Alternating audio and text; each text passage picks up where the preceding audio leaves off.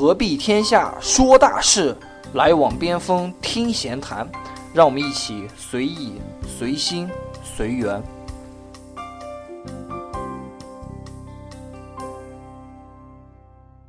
大家好，我是老边，大家好，我是疯子。欢迎收听本期边锋闲谈。最近呢，这个刷知乎的时候，又看到一个非常有有趣的问题啊。啊，什么问题呢？就是一个刚毕业不久的一个毕业生，他在知乎上问了这样一个问题，嗯，说，在一个公司待了几个月，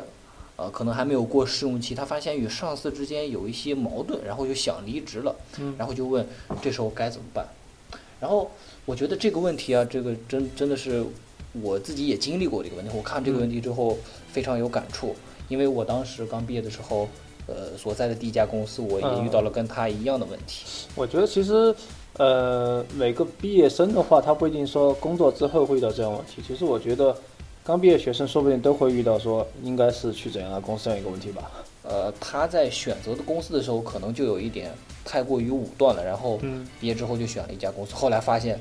现实与理想差距太大了，也造成了他和上级之间的一些矛盾，想起了要离职。这个其实我就觉得说起来一个特别老生常谈的问题，就是关于现在大学教育和这个社会实践工作的一个脱离。毕竟现在大学生的毕业的时候也是充满了理想，然后呃说难听点就是眼高手低啊，呃，对，其实很多大学生毕业的时候，可能就是说，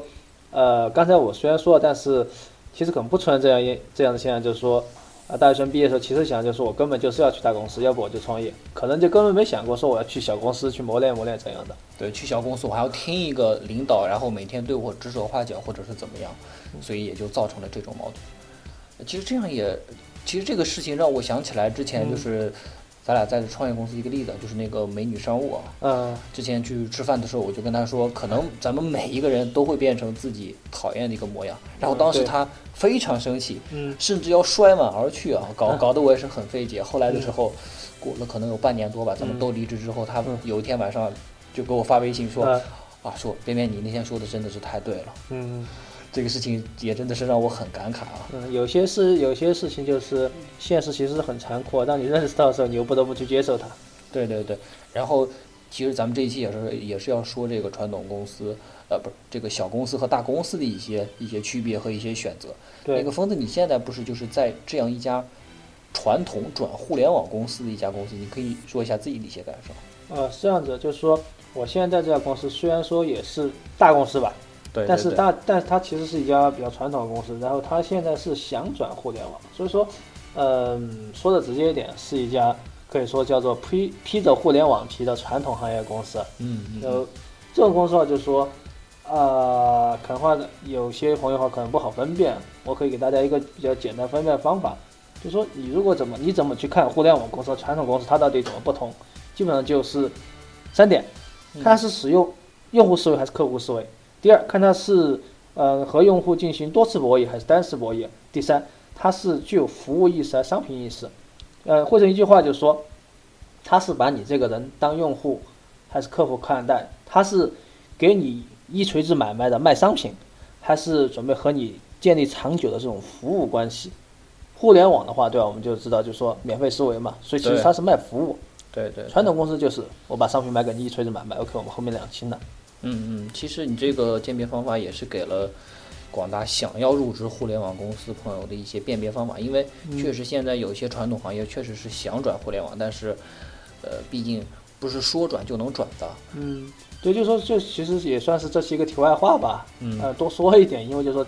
既然是提到我们说，呃，要看是大公司还是小公司，但是我们前提是说互联网，那么就说，首先我们得把真正的互联网公司筛选出来。对，先找到互联网公司，你再选择是大公司还是小公司。哎，对对对，所以说是说这么一个事情吧。对那个疯子，我知道你的这个经历其实是刚毕业就其实是去了一家纯的互联网的大公司，对，然后待了可能有两两年年左右，然后又从这家公司离职了。对你能说说其中这个你入这么一进一出的这个心理过程吗？嗯，对，就其实我刚毕业的时候，就像我刚刚说的，和一般的大学生毕业的时候是想法是一样的，嗯就是心中那种热血啊，那种激情啊，说我这么有本事，我一定要去大公司磨练磨练，对吧？对对小公司 这个风险太大，对吧？我要去大公司，因为那里我有我有我应该能得到想得到的东西，对对吧？好的环境，然后不错的薪水，然后的话就说成长的话，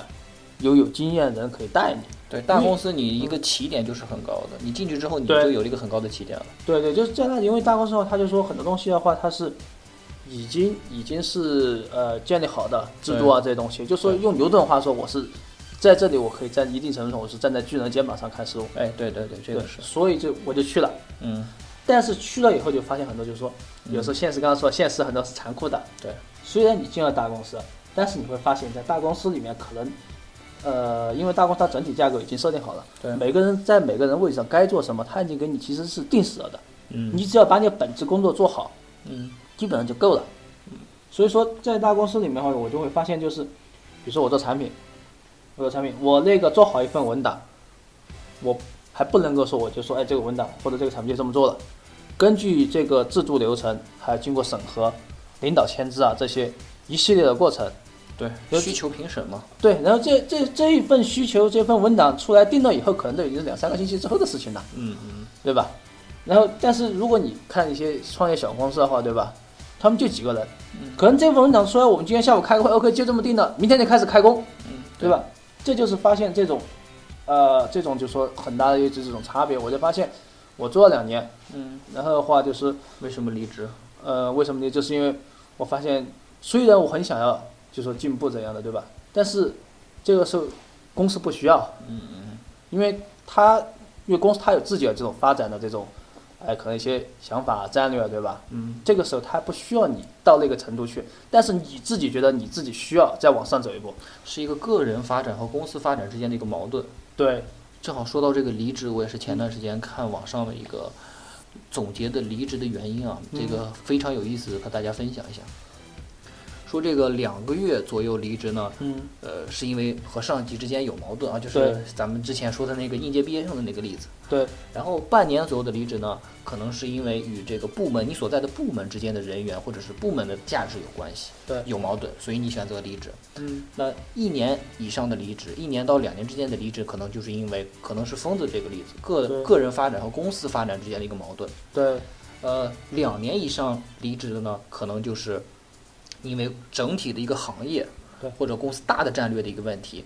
和你自和你自己心里想的不一样，所以选择去离职。从这个离职时间和离职原因可以看出来，你离职的时间越短，原因反而是越显而易见的；你离职时间越长，它这个原因越是深层的。嗯，对，这个其实我觉得就经常我们就会会拿谈恋爱这些来做比较，你真的是你认识的越深入。你嗯才能够更全面的去认识一个人，对吧？或者这样一件事物，你你认识的这时间短，那肯定可能有些就是基于很少的一些信息量就做错判断。对，说到了这一期，咱们是要给大家一个说选择大公司还是小公司。嗯其实我觉得也是没有一个明确的答案，因为大有大的好，小有小的妙。呃，你现在咱们告诉了你们大公司有什么优点，什么缺点，然后你其实我觉得你还是不会信，你非得经历过这个阶段，你才能明白，呃，大公司和小公司的一些区别。呃，对，就其实就说的话，我们这里其实也可以给大家说一下，就说，哎，大公司和小公司有什么样不同，对吧？仅供大家参考。比如说大公司的话是一个，就是一个庞大的精细的机器，它里面人员分工非常细致，权责很分明，对吧？然后它的抗风险，这种情况下它的抗风险能力很强。对。但是问题就在于，它里面这种因为就说层级够太多了，对吧？然后的话，它的应对变化能力就会弱很多。嗯，就是就是为什么刚才说，就说传统公司你很可能就说我想转互联网，但是最后最终会变成有可能会变成就是披着互联网皮的，就是因为火车头太重，你很难转弯。对，一辆小汽车转弯很容易，但是一嗯辆大卡车甚至是大火车转的话就很难。对，然后小公司的话就跟这个大公司不同的就在于，就是说你因为你人少，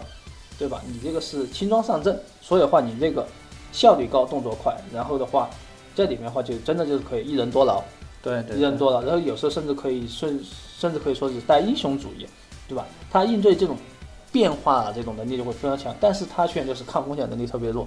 一旦某个环节出问题，可能就全军覆没了。对对对，对，所以说这个说到这个环节问题呢，就会提到就是说大公司啊，大公司在如果出现小公司的这种这种情况的话，就会叫一种叫大公司病。嗯，对，这个咱们之前嗯其实也提过嘛。对，就是大公司病是什么？就是说，在公司里面，如果员工他知道自己要做什么和怎么去做，但是他却不知道自己为什么要这么做，嗯，对吧？他就失掉了这个去做事情这种原来的这种热情和这种激情，就是我们所在的内在的原驱动力，对对吧？这种情况下的话，你这个员工其实就虽然他在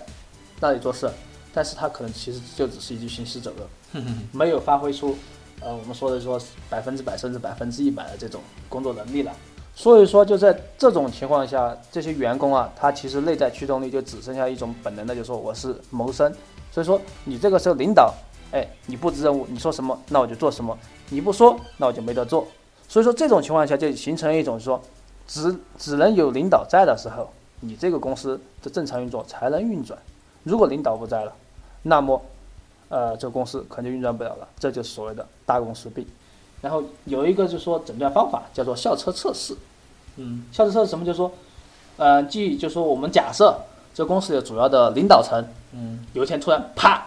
砰，被校车撞死了。嗯，对，你看你这个公司还能不能够正常运行下去？嗯，肯定是可以正常运行的。对啊。如果是能够正常运行下去，嗯，说明这个公司还没有大公司病，嗯，但是如果不能呢，它出现大公司病了，嗯，就是它犯了小公司可能出现这种缺陷，嗯，一个环节出问题，啊，整整盘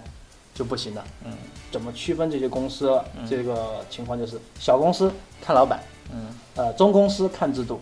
大公司看文化，嗯。大部分可能是这样，但是也不能以偏概全啊，因为对有有些小公司和大公司也是非常非常优秀的，咱们所熟知的一些都是非常优秀的。对对，就说我们这个情况应该也只是说比较普遍的情况，比较普遍。嗯，但是我们也不不能说，哎，把有一些比较特殊，就是很确实很优秀的对公司给报进，因为毕竟有些小公司它创业的话也是，其实很多它里面创始人什么其实都是从大公司出来的，对，他们已经把大公司有一些里面优秀的东西。和已经形成的既有的一些比较好的制度带出来了，而不是很多小创业公司，我真的是从零开始摸爬滚打起来，什么都不知道。对对，其实我觉得小公司呢，也更多的能锻炼自己，因为你不仅要。呃，提升你自己的专业技能，你还要去学习一些别的技能，包括与人沟通啊。这一期这个咱们上一期也说过。而大公司呢，你扮演的更多就是一个像你所说的螺丝钉。螺丝钉，对，多你一个也不多，少你也不少。其实说到底，我还是想说一个结论吧。毕竟咱们这一期主要是说怎么如何去选择大公司、小公司。虽然这个其实我觉得不不应该这么，不是怎么去选择，嗯，应该说我们给一个参考。我们觉得大公司这样，小公司是那样，嗯，对吧？可能他们各有各的特点，嗯，呃。然后根据这种，就是说，听众啊或者怎么的，根据我们的这些建议或意见，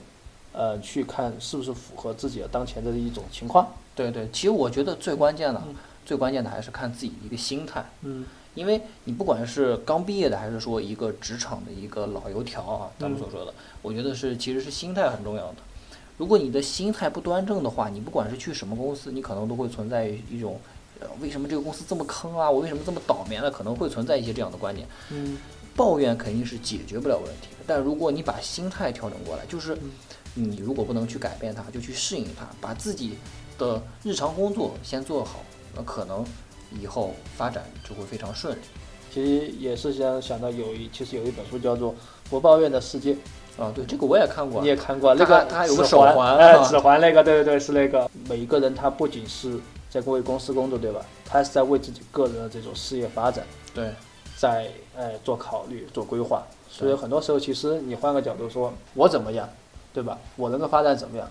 然后顺带而至的，可能其他事情你都解决了。呃，你这么说也是让我想起来很早以前的一个段子，就是一个老人年暮的时候躺在床上说：“当我年轻的时候呢，我想改变这个世界。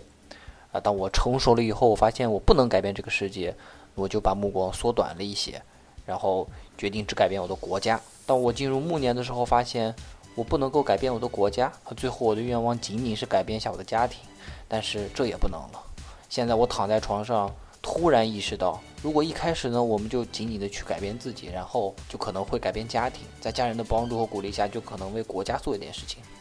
最后呢，就甚至能改变这个世界。那再回到我们的主题啊，在选择公司的时候，首先我觉得是把自己的心态调整好，其次呢就是根据自己的一些实际的情况，因为